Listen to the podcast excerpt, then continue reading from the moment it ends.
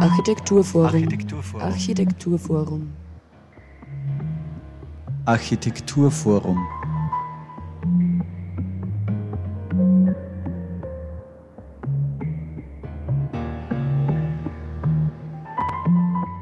Herzlich willkommen zur Sendung Architekturforum. Es begrüßt euch Michael Diesenreiter. Ihr hört heute in der Sendung den zweiten Teil der Podcast-Reihe Geht's noch von Jamie Wagner. Geht's noch befasst sich mit Planen und Bauen für eine Gesellschaft im Umbruch anlässlich der Architekturtage 2024. Es geht um die Rolle von Architektur und Städtebau in globalen Entwicklungen und nachhaltigen Lösungen. Diesmal wollen wir von der Wiener Landschaftsarchitektin Carla Loh wissen, ob der Bewusstseinswandel in der Branche denn schon angekommen ist. Jamie Wagner im Gespräch mit Carla Loh. Hallo, mein Name ist Jamie Wagner. Ich bin Architekturschaffende in Linz in einem Büro, zusätzlich freie Redakteurin für das Architekturforum in Linz und begleite euch für die nächsten sieben Folgen mit dem Thema Geht's noch?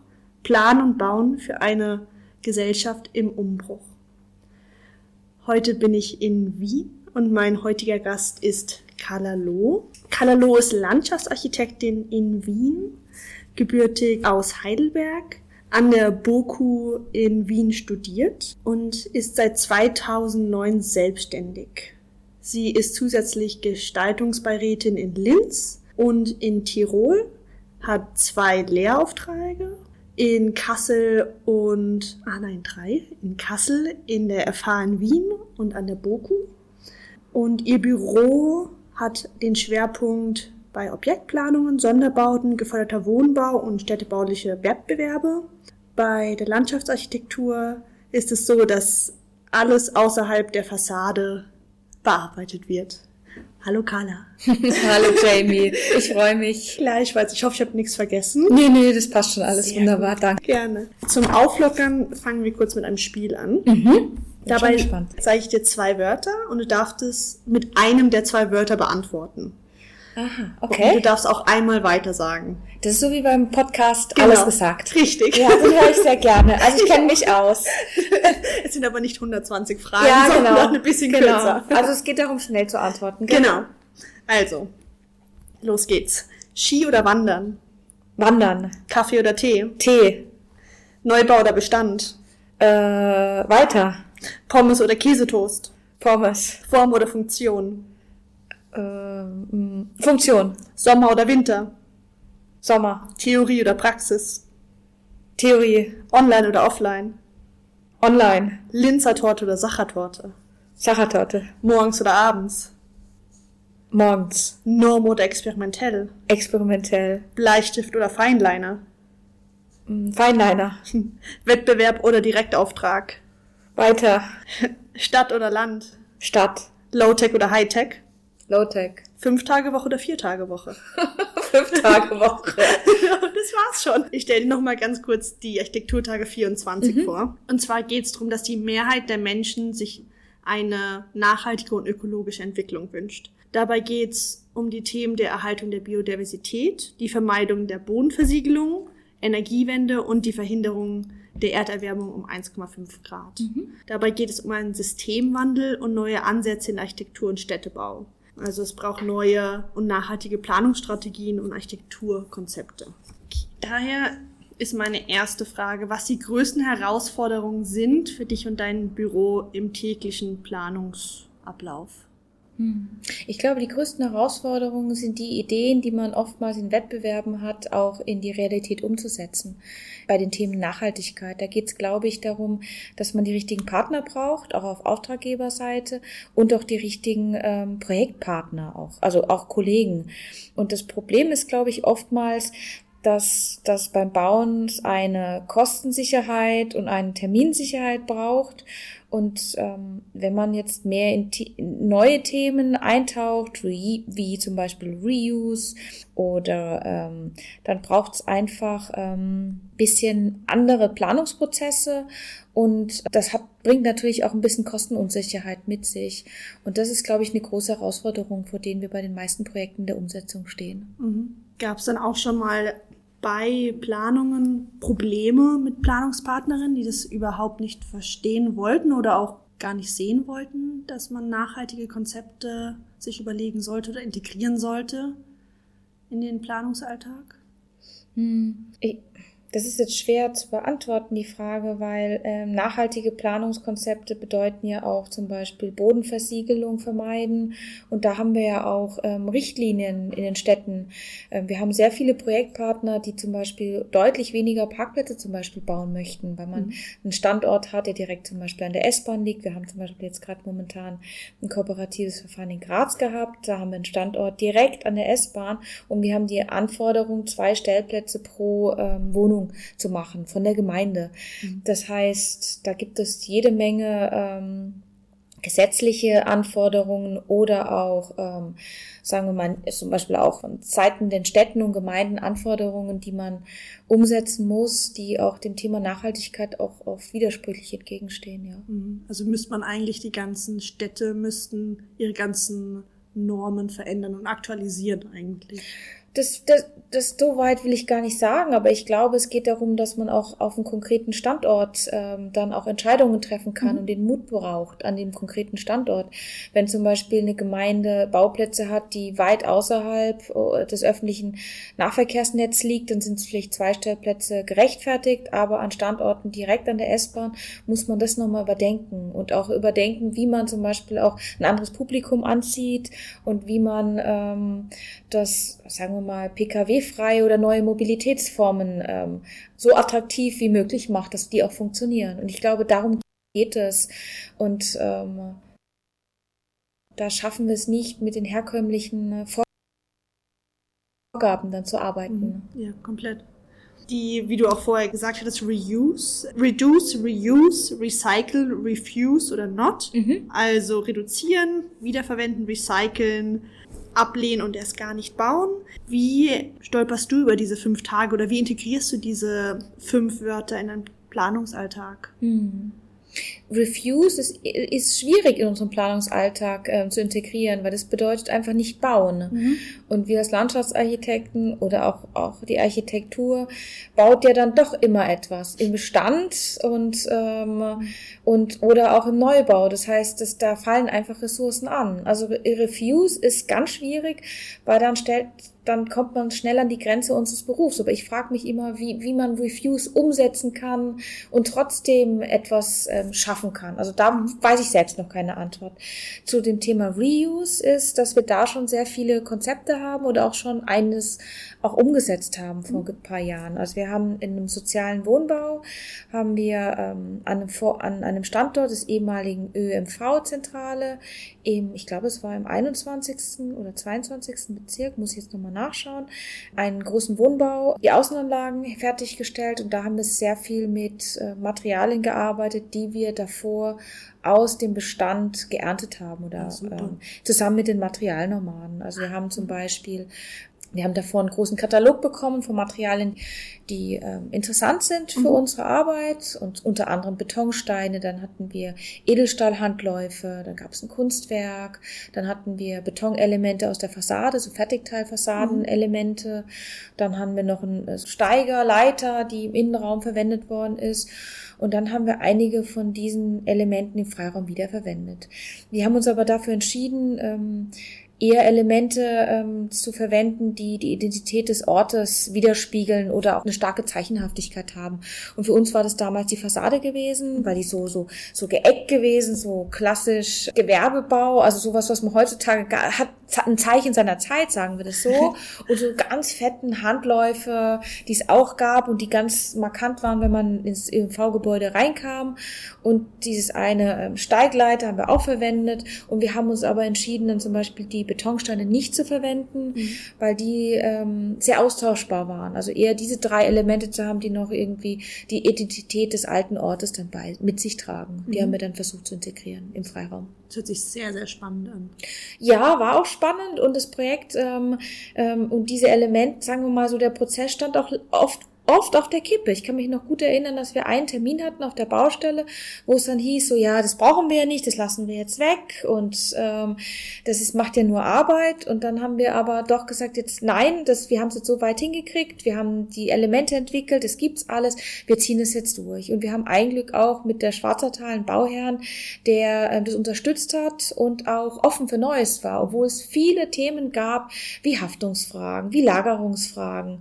Und äh, da, da merkt man einfach, dass es Planungspartner braucht, um, um diese Projekte auszuführen. In mhm. dem Fall die Materialnomaden und die Schwarzertal und natürlich die Architekten, die, die das Projekt mitgetragen haben. Und wir haben aber auch gemerkt, dass in der Landschaftsarchitektur im Außenraum das natürlich einfacher ging. Also man hat da weniger Sorge gehabt, ähm, im Außenraum was zu machen, weil es war am Anfang so, wer macht was mit den Materialnomaden, mhm. wir als Landschaftsarchitekten oder die Architekten und alle haben dann sofort gesagt, ja, ja, ihr macht das. Weil, man, weil ich dann gemerkt habe, so in, in, drinnen in der Architektur war es ihnen es doch ein bisschen zu heikel mhm. gewesen. Ja, da war es ein bisschen zu, nicht neu, aber äh, genau, genug, ja. genau, genau.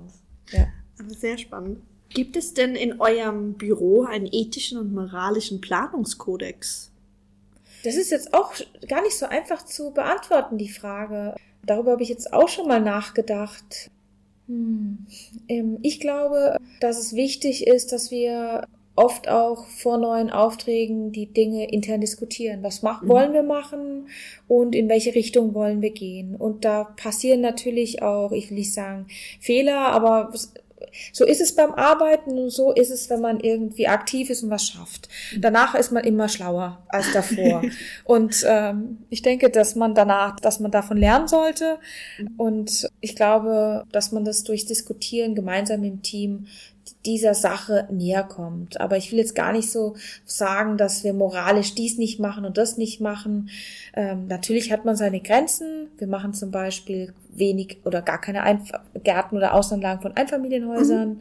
An solchen Projekten arbeiten wir gar nicht, auch weil es auch niemanden interessiert bei uns ähm, und wir versuchen natürlich mit an Projekten zu arbeiten, die besonders sind, die uns selbst persönlich Spaß machen und die natürlich auch die Haltung vertreten und das, das Planungsteam und der Auftraggeber, mit denen man irgendwie dieselbe Haltung hat, würde ich sagen, ja. zu Architektur, zu Außenräumen, zu Stadt und auch zu Dichte. Ja. Mhm. Mhm. Was meinst du, welche neuen Ansätze und Technologien werden die Szene in den kommenden Jahren verändern? Hm. Also ich äh, frage mich immer, warum es in der Landschaftsarchitektur noch wenig KI oder parametrisches Entwerfen gibt. Mhm also jetzt rede ich nur von der Landschaftsarchitektur und ich denke einfach, dass wir Landschaftsarchitekten dann doch eher am, am Low-Tech sind hm. oder an, der, an, den, an den Themen, die dann, ich will nicht sagen nachhaltig, aber auch resilient sind. Mhm. Und deswegen, du hast mir vorhin die Frage gestellt, High-Tech oder Low-Tech ja. und deswegen glaube ich, dass man eher so beim Low-Tech ist, weil man, weil ich glaube, durch den Einsatz von einfachen Materialien, durch den anderen Einsatz von einfachen Materialien mhm. oder von einen anderen Einsatz von Gestaltungselementen ganz neues, ähm, ganz neue Möglichkeiten entstehen. Und deswegen würde ich sagen, es geht darum, mehr wieder auch das Thema zur Einfachheit zu finden. Mhm. Ich glaube, dass auch die Mitbestimmung und die Partizipation und auch die Veränderbarkeit von Freiräumen ja auch bereits jetzt schon Themen sind. Mhm. Und ich glaube auch, dass die Veränderbarkeit von Freiräumen immer mehr zum Thema wird. Also man will ja jetzt oft, also wir sehen es bei uns auch, wenn ich, wenn wir eine Pflanzplanung machen, schauen wir auch immer, dass wir Pflanzen haben, die sehr robust sind, die nicht so, die nicht hakelig sind, weil mhm. man ja immer davon ausgeht, dass es so lange wie möglich halten muss, nicht halten muss, sondern gut aussehen ja. muss und dass sich niemand drum kümmern muss. Aber ich glaube, dass in Zukunft, ähm, wenn man stärker mit Bewohnern zusammenarbeitet und mit Nutzern und noch eine stärkere Identifikation mit Freiräumen stattfindet, dass man auch ähm, eine größere Veränderung zulassen kann. Ja. Ich glaube auch, dass es mehr hingeht zu kleineren Themen, was heißt, ich will nicht sagen kleineren Themen, aber Themen, die bisher klein gedacht worden sind, dass die einen größeren Stellenwert haben. Ich will zum Beispiel jetzt ähm, das Thema Animal Aided Design ansprechen, was, was ja auf der Universität Kassel von Thomas Haug entwickelt worden ist, wo es sehr auf, sagen wir mal, tierbasierte ähm, Planung geht. Was sind die, was sind die Bedürfnisse von Tieren? Aber mhm. genauso gibt es auch, was sind die Bedürfnisse von Pflanzen, dass es mehr zum Miteinander wird und dass sich Freiräume auch stärker entwickeln kann und mitwachsen können. Also dass man weniger versucht, glaube ich, ein fertiges Bild zu machen, statt eher die Prozesse zu entwickeln. Und ich glaube, dass junge Studierende weniger die Aufgabe bekommen, einen Park zu gestalten, weil diese Aufgaben gibt es jetzt natürlich noch, Ja. aber die werden immer weniger. Es geht eher um Umnutzungen, um so zum Beispiel auch die Straßenräume, die jetzt mehr zum Shared Space werden oder zu aufenthaltsfreundlichen Freiräumen werden. Dass es mehr darum geht, vorhandene Freiräume umzunutzen, umzustrukturieren und neu auszuhandeln, glaube ich. Ja. Mhm. Wie glaubst du, wird sich das Berufsbild der Architektinnen im Hinblick auf Nachhaltigkeit und ökologische Verantwortung entwickeln? Welche Kompetenzen sind nun gefragt? Mhm.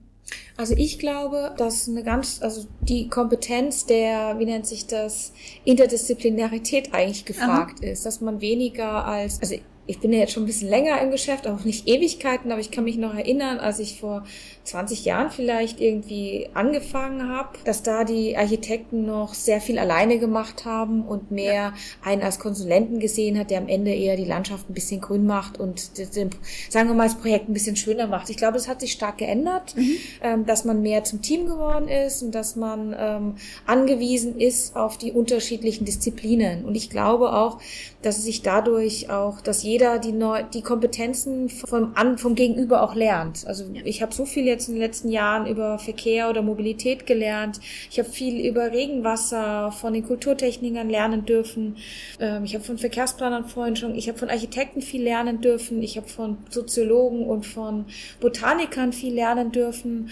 Und ich glaube, dass man sich da stärker annähert und dass, dass die Interdisziplinarität ganz wichtig ist. Auch mit vielen anderen Berufsarten, äh, sagen wir mal Berufen, die wir noch nicht so stark integrieren. Ich glaube, das sind jetzt die gängigen, die ich jetzt gerade genannt habe.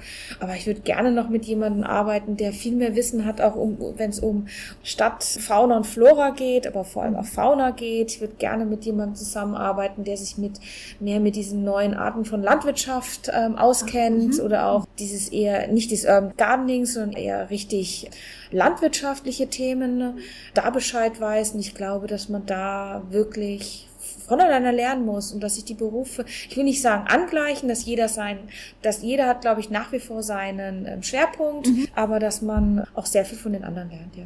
Also, dass es mehr Skill-Sharing stattfindet. genau, genau. Und dass man eigentlich so die Basics weiß von den anderen Gewerken und dann äh, zu den Gewerken hingeht, um äh, mehr Input zu bekommen und Genau. eine Zusammenarbeit anzuregen. Genau, und ich glaube gar nicht hingeht, sondern dass man diesen Prozess von Anfang an gemeinsam startet. Ja. Und ich glaube, das ist ganz wichtig, dieser gemeinsame Start. Und nicht, dass man etwas entwickelt und danach kommt der eine dazu und der andere kommt dazu, sondern dass es ein gleichberechtigtes Miteinander arbeiten ist.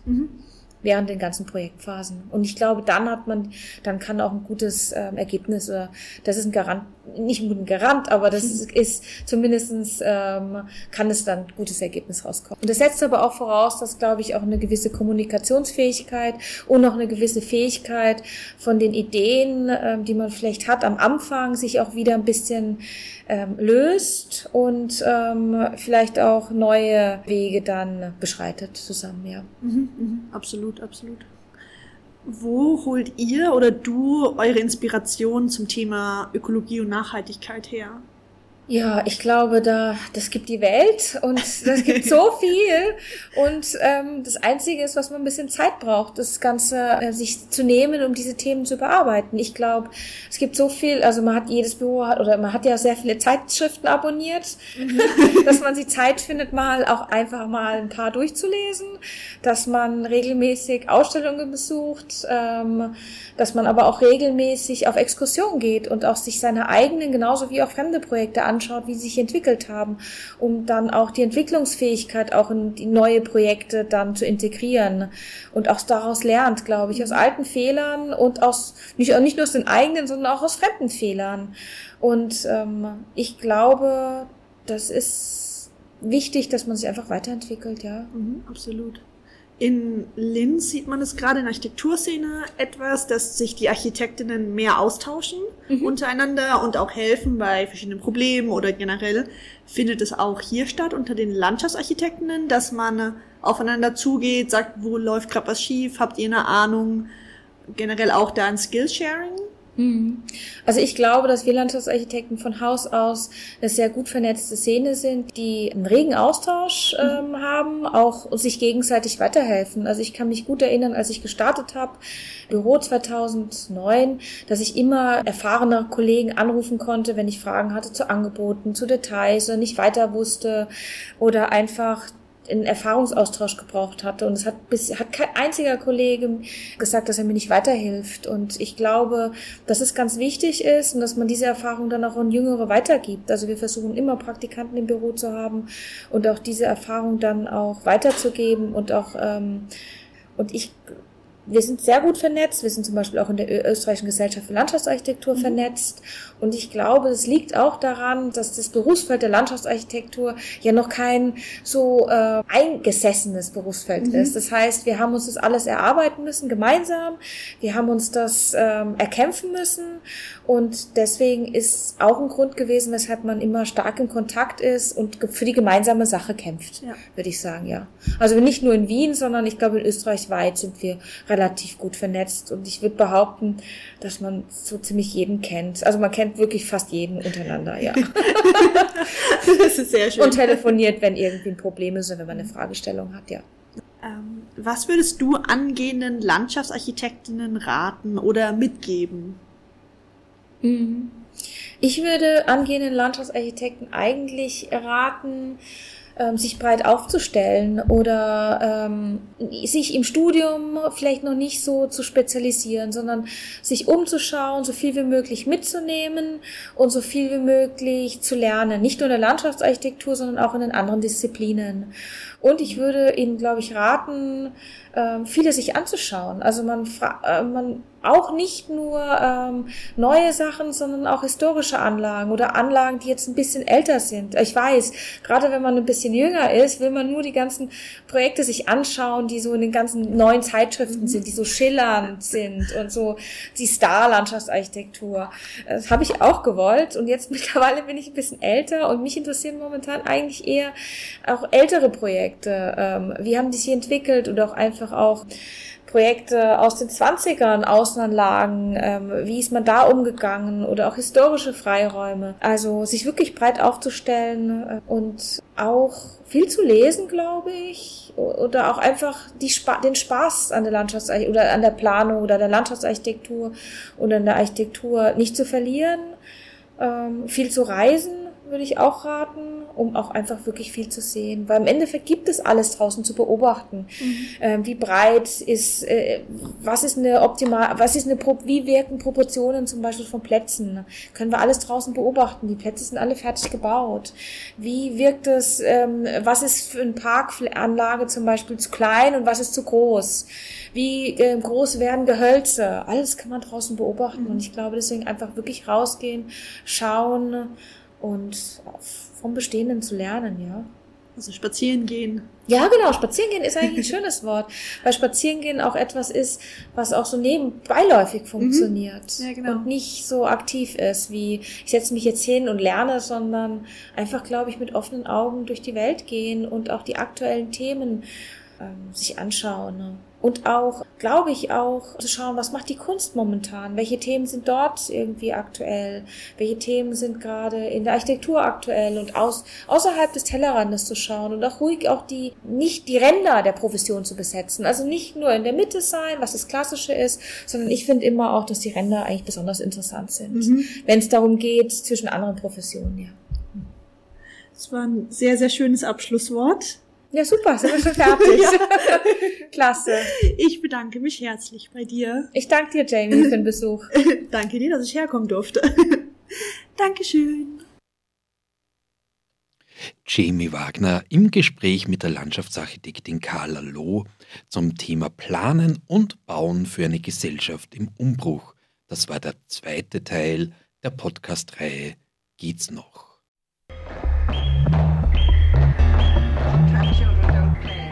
Architekturforum. Architekturforum. Architekturforum.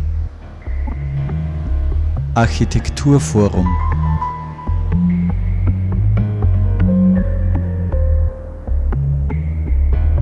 Und ich habe jetzt noch ein paar Veranstaltungstipps für euch. Das AWO empfiehlt Der Stoff, aus dem Träume sind, ein Film über Wohnprojekte in Österreich, zu sehen am Donnerstag, den 7. Dezember 16.30 Uhr im Movimento. Anhand von sechs Meilensteinen selbstorganisierten und selbstverwalteten Wohnbaus in Österreich nähert sich dieser Dokumentarfilm auf facettenreiche Art an die unterschiedlichen Themen kooperativer Wohnprozesse von 1975 bis heute. Lunawood, ebenfalls am Donnerstag, aber ab 19 Uhr. Vielfalt und Einzigartigkeit von Thermoholz aus Finnland, eine Veranstaltung im Architekturforum Oberösterreich. Ebenfalls im Architekturforum findet die Führung zur Ausstellung Chen Schier Episode 3 statt, nämlich nächsten Mittwoch, den 13. Dezember ab 17 Uhr. Themenführung zum Wunschtraum Einfamilienhaus, eine Kuratorenführung mit Wolfgang Stempfer am 13. Dezember ab 17 Uhr. Und eine neue Ausstellung eröffnet am 10. Jänner 2024 Herbert Karrer, Architekt. Die Ausstellung zeigt Werke aus der Schaffensperiode des Linzer Architekten Herbert Karrer. Eröffnung der Ausstellung ist wie gesagt am 10. Jänner, das ist am Mittwoch. Die Ausstellung selbst ist bis 26. Jänner 2024 geöffnet. Ja, alle Termine findet ihr natürlich auf der Website afo.at und die Sendung von heute und auch vergangene Episoden gibt es wie immer zum Nachhören auf der Website von Radio Froh, fro.at und auch zum Nachhören in unserem Audioarchiv der Freien Radios, das ist cba.fro.at. Danke an Jamie Wagner für den Podcast mit Carla Loh. Die dritte Ausgabe von Geht's noch, die wird dann Anfang Februar ausgestrahlt bei einer neuen Ausgabe von Architekturforum. Jetzt zum Abschluss noch Musik von Anytech. Mein Name ist Michael Diesenretter. Wünsche noch einen schönen Abend, schönen Tag und bis bald. Entweder hier auf Radio Froh oder vor Ort im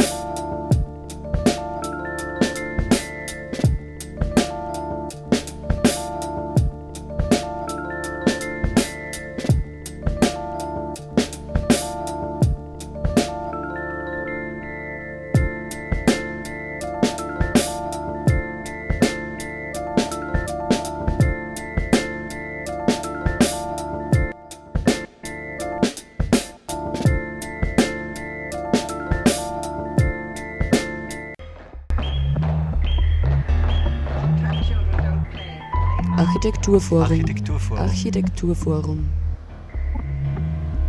Architekturforum.